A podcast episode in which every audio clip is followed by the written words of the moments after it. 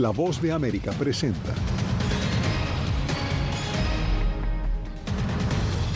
Hay acuerdo a la vista. Con optimismo, el liderazgo republicano continúa negociando con la Casa Blanca un nuevo techo de la deuda estadounidense. Más de 37 millones de personas se movilizarán este fin de semana, uno de los más transitados en Estados Unidos. El fiscal general de Texas está en la mira, se enfrenta a la posibilidad de un juicio político en su contra y repunta la violencia en la frontera entre México y Estados Unidos.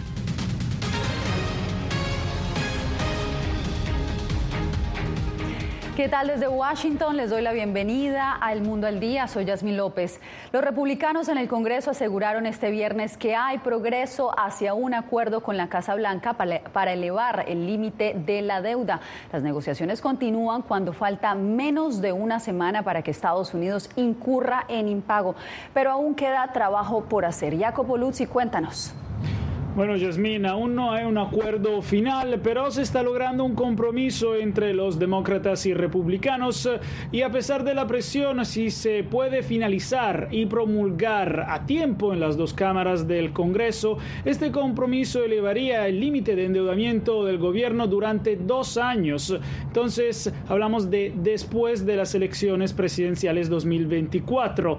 Recordamos que la deuda nacional es de 31,4 billones de dólares entonces, aumentar el techo es imperativo porque el gobierno se ha quedado sin otras opciones. Hasta ahora se había basado en medidas contables para evitar el impago. La Casa Blanca y los republicanos están cerca de cerrar un acuerdo que elevaría el techo de la deuda nacional durante dos años e impondría límites estrictos a algunos gastos no relacionados con el ejército o los veteranos durante este periodo. En una carrera contra reloj, las partes se apresuran a consolidar un entendimiento y ya se empezó a redactar un texto legislativo. Pensé que hicimos progresos anoche. Tenemos que progresar más ahora. Y voy a trabajar tan duro como podamos para tratar de hacer esto. Progresar más hoy y terminar el trabajo. Soy un optimista total. El acuerdo que está tomando forma parece satisfacer ambas partes. Para los republicanos, se reducirían algunos gastos federales federales, incluso cuando el gasto en programas militares y de veteranos continuaría creciendo y permitiría a los demócratas decir que han evitado recortes significativos a la mayoría de los programas nacionales, como el de Seguro Social. El impago pone todo eso en riesgo. Los líderes del Congreso entienden eso y todos han acordado que no habrá impago. Es hora de que el Congreso actúe ahora. Es importante subrayar que un acuerdo aún no se ha finalizado y los negociadores demócratas y republicanos continúan regateando sobre detalles cruciales que podrían hacer o deshacer cualquier compromiso a solo una semana de un posible impago. Bueno, Yasmin, hay una noticia de última hora sobre la fecha de un posible impago, porque en la tarde de este viernes la secretaria del Tesoro de Estados Unidos, Janet Yellen, dijo que Estados Unidos podría quedarse sin dinero para pagar sus cuentas no más el primero de junio, pero el 5 de junio. Entonces, un pequeño cambio en el cronograma. Pero la secretaria dijo que sí hay urgencia que los líderes del Congreso busquen, logren un acuerdo eh, sobre el límite de la deuda lo más pronto posible. Será un largo fin de semana, Jacopo, y por supuesto estaremos monitoreando la situación. Gracias por el reporte. Y justamente comienza un ajetreado feriado en Estados Unidos y como es costumbre durante la celebración del Día de los Caídos, se anticipan grandes multitudes de viajeros por aire y tierra, pero este año ya se alcanzaron números récord, como nos informa Jorge Agobiano. Mientras en Washington el presidente Biden estará honrando a quienes murieron sirviendo a la nación en las Fuerzas Armadas. Millones de estadounidenses estarán viajando el fin de semana largo que se considera como el inicio no oficial del verano. La Asociación Automovilística de Estados Unidos estima que unos 37 millones de viajeros conducirán al menos 80 kilómetros desde sus hogares, un aumento de más de 2 millones en comparación al año pasado. En los aeropuertos, el número de pasajeros ya superó récords, según informó el secretario de Transporte esta semana. La Administración de Seguridad de Transporte informó que el lunes fue el día de mayor actividad de viajes aéreos que han visto desde febrero de 2020, con más de 2,6 millones de pasajeros. Y este fin de semana esperamos ver niveles que no hemos visto desde antes de la pandemia. Pero para un buen gusto, un alto precio, reportan los usuarios. Todo es más caro, los boletos son más caros, por lo que es un poco difícil hacer más de un viaje en un año en este momento. Por lo general, se puede ahorrar algo de dinero si se planifica con anticipación, pero definitivamente ese no fue el caso esta vez. Las aerolíneas están utilizando aviones más grandes para embarcar a grandes multitudes. También han realizado cambios en su tecnología para monitorear el clima, con el fin de reducir las cancelaciones y los retrasos. Jorge Agobián, Voz de América. Un posible juicio político enfrenta a Ken Paxson, fiscal general de Texas, que busca revertir o que buscó revertir los resultados de las elecciones presidenciales del 2020. Laura Sepúlveda nos cuenta cómo avanza el caso desde la capital de ese estado. Gran expectativa genera la recomendación de una comisión investigadora de la Cámara de Representantes tejana de mayoría republicana para que el fiscal general del estado, Ken Paxton, sea llevado a juicio político. El voto decisivo podría ocurrir en cualquier momento. Con cinco sí, cero no y cero ausencias al voto, la moción prevalece. Varias investigaciones por hechos de corrupción, además de cargos presentados por fraude, ha enfrentado Ken Paxton, quien en 2015 fue incluso reseñado en una prisión de edad por los últimos hechos mencionados. Uno de sus grandes actos que le dieron popularidad fue la solicitud para que la Corte Suprema revirtiera los resultados de las elecciones de 2020. Paxton tiene conexión con la política nacional tanto de manera institucional en términos de estas acciones legales con las que está asociado, como informalmente en términos de su alianza política con Donald Trump y otros republicanos en la facción Trump del partido. No está claro cómo estas alianzas podrían ayudarlo ante la posibilidad del juicio político, que Paxton asegura le causa decepción no han demostrado más que desprecio por los valores tradicionales de los tejanos conservadores. Y es que, de ser enjuiciado, tendría que abandonar el cargo de manera inmediata. El hecho de que un funcionario del gobierno rinda cuentas por corrupción parece algo muy bueno para el funcionamiento de la política estadounidense. En abstracto, solo desde el punto de vista del panorama general, es un golpe para los republicanos en el estado de Texas. Pero el estado de Texas también cuenta con un fuerte gobernador republicano, así que no veo eso como una pérdida particular para ellos. De 150 representantes a la Cámara de Texas, 85 son republicanos y para que sea juicio aprobado debe haber mayoría simple. No se descarta que suceda teniendo en cuenta que la mayoría republicana ha impulsado el proceso hasta la instancia actual. Laura Sepúlveda, Voz de América, Austin, Texas. Un mensaje de advertencia a no viajar al estado de Florida. Están enviando varias organizaciones alrededor de Estados Unidos. Aseguran que es riesgoso debido a la próxima entrada en vigor de varias leyes en ese estado. José Pernalete nos explica. Un gran espectro de organizaciones pro derechos civiles emitieron una advertencia de viaje hacia Florida, donde una nueva legislación entrará pronto en vigencia. La Asociación Nacional para el Avance de las Personas de Color, NAACP por sus siglas en inglés, afirma que este estado es abiertamente hostil hacia los afroestadounidenses, las personas de color y las personas LGTBQ. También se suma la alerta de viaje por traslado de migrantes. Estamos avisándole a toda nuestra comunidad que si van a Florida ahorita puede estar el riesgo que pueden ser arrestados. Su familia, si tiene alguien que está undocumentada, van a, Disney World y llevan a la tía que no tiene papeles, la pueden arrestar la persona que está manejando por una felonía. Se suman voces de protesta en contra de la ley apoyada por el gobernador del estado, Ron DeSantis, desde otras organizaciones a favor de libertades públicas. Y si es un menor, aunque sea su hijo o hija, eh, se convierte en una felonía de segundo grado. Y eh, esto parece no se puede creer, pero es la realidad. Es la ley ahora en el estado de la Florida. Según republicanos de Florida, este reglamento solo impacta a inmigrantes que no se ajusten a las leyes federales. Pero aquellos que han entrado de una manera oscura, que no se sabe dónde están, qué han hecho, yo creo que van a correr el riesgo en cualquier parte, no solamente en la Florida, sino en cualquier parte de Estados Unidos. Florida aprobó esta ley, según quienes la apoyaron, con el objetivo de impedir la operación de bandas dedicadas al tráfico humano. José Perralete, Voz de América, Miami. En Nueva York están en desacuerdo el alcalde y el Consejo Municipal en cuanto a un programa que busca descongestionar los albergues municipales donde están acogiendo a los migrantes. Ángela González nos cuenta de qué se trata. En medio de una crisis sin precedente en el sistema de albergues municipales debido a la cantidad de migrantes recién llegados a la ciudad de Nueva York, el Consejo Municipal aprobó la expansión del programa de cupones de alquiler de vivienda conocidos como City Faps. Estamos exigiendo al alcalde que necesitamos un plan comprensivo. Tenemos que primero tenemos un sistema de albergue que está completamente llena porque eh, la situación de tener casas asequibles es muy difícil en New York City, pero podemos cambiar leyes y ayudar a esas personas a eh, mover fuera del sistema de albergue a casas. Con este paquete de leyes, las personas en refugios municipales pueden recibir el subsidio antes de 90 días, lo que en teoría simplifica el camino para obtener vivienda permanente.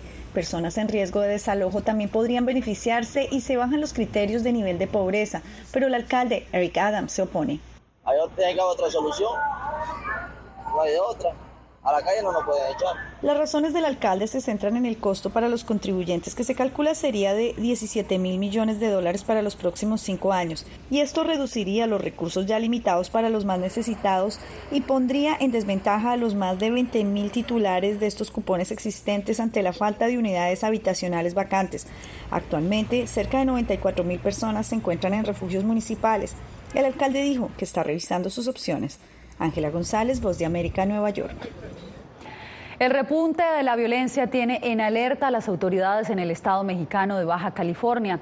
El más reciente enfrentamiento entre narcotraficantes dejó un saldo de 10 muertos y 9 heridos. Vicente Calderón tiene los testimonios. Un narcotúnel, el atentado contra el equipo de seguridad de la alcaldesa en Tijuana y un extraordinario aumento de asesinatos son parte de la ola delictiva que azota al fronterizo estado de Baja California. Lo que sucedió en Ensenada hace unos días prende las, las alarmas. A casi tres horas de la frontera, en la comunidad de San Vicente, Ensenada, un enfrentamiento entre narcotraficantes, después de una carrera de autos, dejó 10 muertos y 10 heridos. Dentro de la estructura conocida como Cártel del Pacífico y otro con el Cártel de... Las primeras investigaciones indican que el objetivo era un hombre conocido como El Trébol, presuntamente dedicado a descargar avionetas con droga destinadas a Estados Unidos y al servicio de la organización criminal de los hermanos Arellano Félix. La Fiscalía de Baja California informó que tienen ya tres personas detenidas como sospechosos de esta masacre, pero además se supo que entre las víctimas hay tres ciudadanos estadounidenses. En San Diego, California, recaudan fondos para los jóvenes que compartían su afición a las carreras con el resto de las víctimas. Está muy feo aquí. Este, he conocido a personas que me han platicado que, no sé, sobrina de tal, amiga de tal, la mataron, la dejaron muerta, la violaron. Pero también la delincuencia común parece repuntar, como en este asalto a clientes de un restaurante familiar es un golpe a la tranquilidad y a una economía que vive del turismo y su interdependencia binacional. Empieza a generar cancelaciones de los próximos eventos a, nivel también lo que ha sucedido dentro de los restaurantes. 500 agentes de la Guardia Nacional llegaron para intentar apaciguar la frontera. Vicente Calderón, Voz de América, Tijuana. En el mes de la salud mental y una especialista nos comparte consejos sobre cómo identificar si alguien está viviendo una crisis.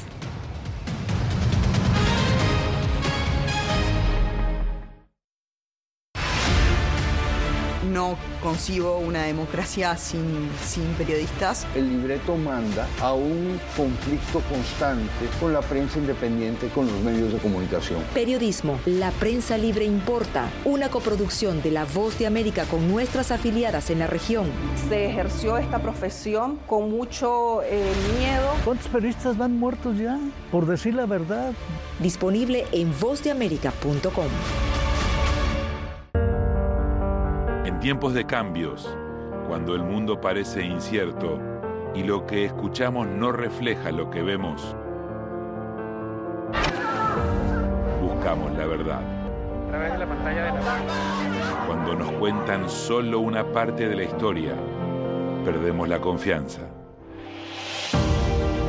En momentos de crisis, nuestros sueños, esperanzas y deseos de un mejor mañana dependen de una prensa libre.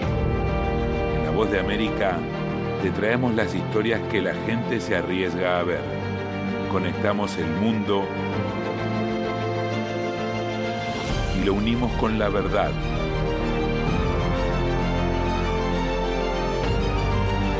En La Voz de América te presentamos el panorama completo.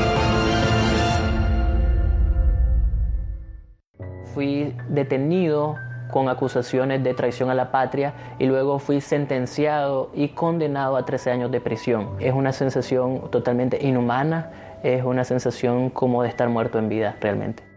¿Qué sientes cuando tocas? Cuéntame. Pues me siento eh, contento, siento que puedo expresar mis emociones.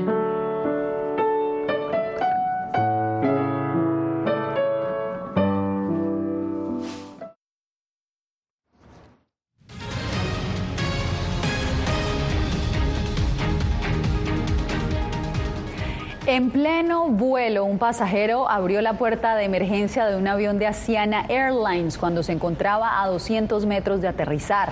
Según informó un portavoz de la compañía, el avión llegó a tierra de forma segura. Nadie resultó herido en el incidente, pero 12 personas fueron trasladadas a un hospital cercano después de sufrir problemas respiratorios.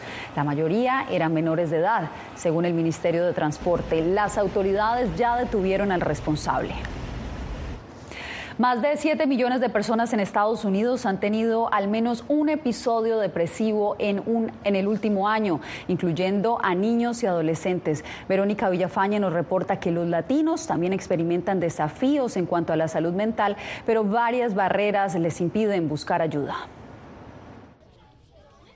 Más de 20 millones de personas en Estados Unidos han sufrido al menos un episodio depresivo severo en el último año y casi 5% han tenido pensamientos suicidas, según el Instituto de Salud Mental. Muchos de estos factores se acreditan a que las personas no buscan ayuda a tiempo o simplemente las personas están solas, tristes y no tienen con quién hablar. Carla Centeno es consejera de crisis en la Organización de Salud Mental Didi Hirsch, una de las operadoras de la línea de crisis y prevención de suicidio 988 en inglés y español en California. Lo más importante es decirle a la persona que está bien que se sienta así, que no hay nada malo en que tengamos una crisis o en que tengamos pensamientos de suicidio. La clave, dice, es escuchar y darle a una persona en crisis el espacio para aceptar ayuda, algo que muchos latinos no hacen. Porque nos da miedo al rechazo, nos da miedo que nos juzguen y está bien, todos pasamos por este tipo de crisis. Creo que no se habla lo suficiente en, en la comunidad hispana.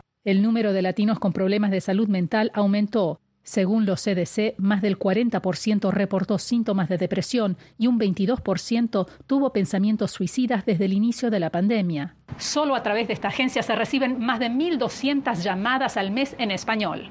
También ofrecen grupos de apoyo para sobrevivientes de suicidio como Esther Ibarra, cuyo hijo de 13 años se quitó la vida. Ahora ella se dedica a la prevención, compartiendo su historia y los recursos disponibles para quienes lo necesiten. A saber dónde agarrar ayuda, a quién llamar, que hay otras personas igual como usted que saben el dolor que cargamos en nuestro corazón. Y que nadie debe avergonzarse en pedir ayuda.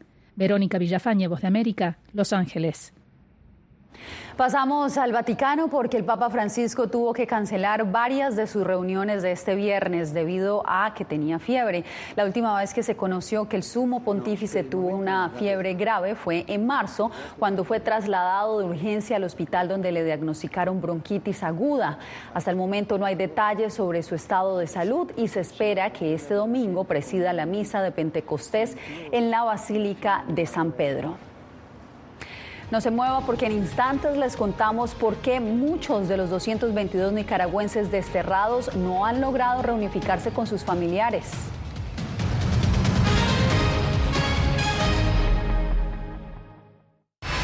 Aquí tenemos varios desaparecidos y muertos y amenazados todos. Periodismo. La prensa libre importa. Una coproducción de La Voz de América y Fuerza Informativa Azteca. Disponible en vozdeamerica.com. En tiempos de cambios, cuando el mundo parece incierto y lo que escuchamos no refleja lo que vemos, buscamos la verdad. A través de la pantalla de la... Cuando nos cuentan solo una parte de la historia, perdemos la confianza. En momentos de crisis, nuestros sueños, esperanzas y deseos de un mejor mañana dependen de una prensa libre. En La Voz de América te traemos las historias que la gente se arriesga a ver.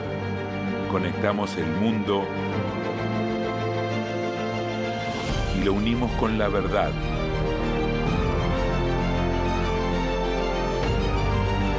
En La Voz de América te presentamos el panorama completo.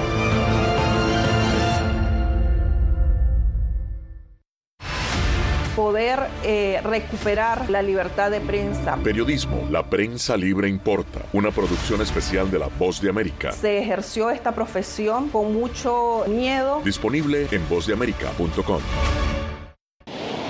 Algo he aprendido estos últimos años y es el darme cuenta de que nosotros podemos planear todo, pero que la vida tiene cosas para vos que no te imaginas. Me duele porque estoy aquí por ese país que hoy me quitaron.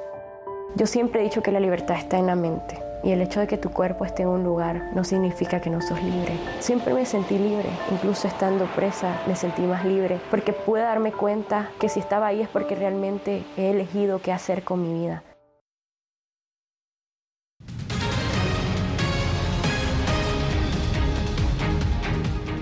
La mayoría de los 222 opositores expulsados de Nicaragua no han podido reunificarse con sus familiares. La falta de recursos económicos y la dificultad de obtener un patrocinador en Estados Unidos han sido su mayor obstáculo. Donaldo Hernández habló con algunos de ellos y nos trae sus testimonios. El estudiante nicaragüense John Serna, quien fue expatriado de Estados Unidos, no unificarse con su familia. Para Serna ha sido vivir el destierro en soledad. Eh, perdí a mi abuelita cuatro días después de que nos trajeron a Estados Unidos y no me pude despedir de ella. Entonces, ¿cómo crees que me siento? El pasado 9 de febrero, 222 nicaragüenses fueron declarados apátridas y enviados a Estados Unidos. Serna dice que sus limitados recursos económicos le han impedido reunirse con su familia por medio del programa de ingresos temporales a Estados Unidos por motivos humanitarios. No todos en ese grupo de los 222 tienen la ventaja de poder eh, solicitar con prontitud el parol y que les brinden algún tipo de respuesta también implica un, un atraso en el tiempo de que nosotros podamos volver a estar juntos. Solo un pequeño porcentaje de los excarcelados han logrado la reunificación familiar, según explica la defensora de derechos humanos Ana Quirós. Entre un 10 y un 15% han logrado ya reunificarse con su familia. Sin embargo, estos nicaragüenses no pierden la esperanza que con el apoyo de organizaciones sin ánimo de lucro y con la asistencia del gobierno de Estados Unidos logren finalmente aliviar el dolor del destierro. Donaldo Hernández, Voz de América. Falta un mes para las elecciones generales en Guatemala. El Tribunal Supremo Electoral avanza contra reloj para cumplir con los plazos y tener todo listo para junio. Eugenia Sagastume nos pone en contexto.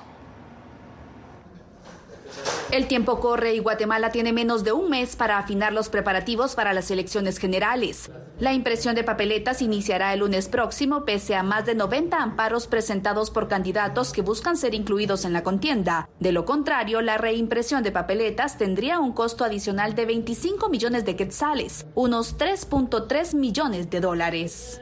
Los plazos prácticamente están agotados por temas de logística y de los tiempos. Ahí ya no podríamos hacer nada después del día lunes. Otra preocupación es el efecto que la nueva ley contra la migración irregular en el estado de Florida podría tener en la poca o nula participación de los guatemaltecos en ese estado por el temor a ser detenidos. Afectaría cinco mesas electorales. Afectaría dos de Miami y tres de Orlando el MINEX ah, está haciendo varias eh, gestiones ante el Departamento de Estado de Estados Unidos para ver cómo el impacto es menor en el caso de las elecciones para nuestro país. Mientras tanto, el Ministerio de Gobernación prepara un plan de seguridad para evitar incidentes violentos en la jornada electoral. 42 mil efectivos involucrados en el proceso antes, durante y después, el día de las elecciones. Será el domingo 25 de junio cuando 9,3 millones de guatemaltecos están llamados a las urnas. Eugenia Sagastume, Voz de América, Guatemala. Después de la pausa, una masiva floración emergió en California luego de un invierno inusualmente lluvioso.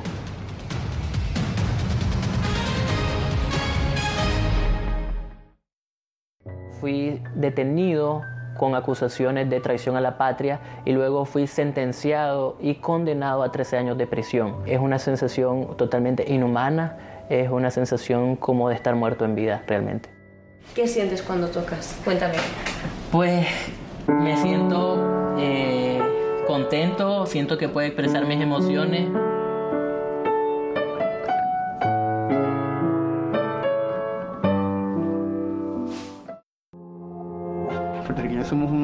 Raros porque tenemos esta ciudadanía americana. Llegamos a Estados Unidos y nos damos cuenta que somos diferentes. Sí, tenemos un pasaporte americano, pero nuestra idiosincrasia no lo es. Si queremos hacer un mejor Puerto Rico, que es lo que buscamos nosotros, tenemos que ganarnos el respeto y la confianza de todos los sectores del país.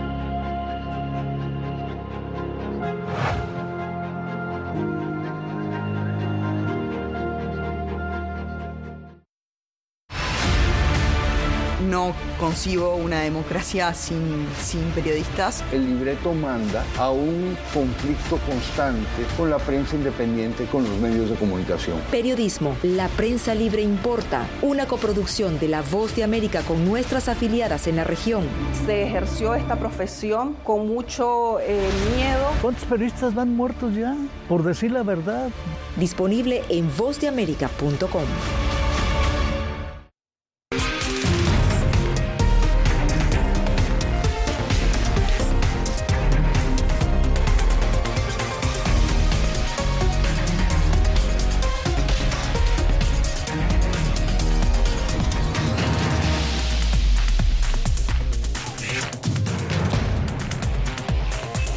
Venezuela 360, cada semana por La Voz de América.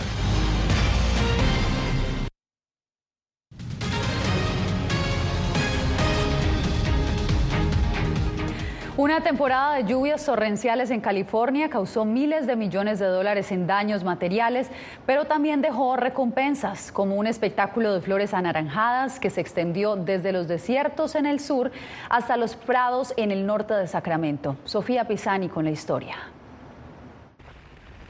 Después de las lluvias torrenciales del invierno en California, se observan estas amapolas en los prados a nivel del mar y las laderas de las montañas que dan lugar a una rara superfloración de color naranja dorado visible desde el espacio.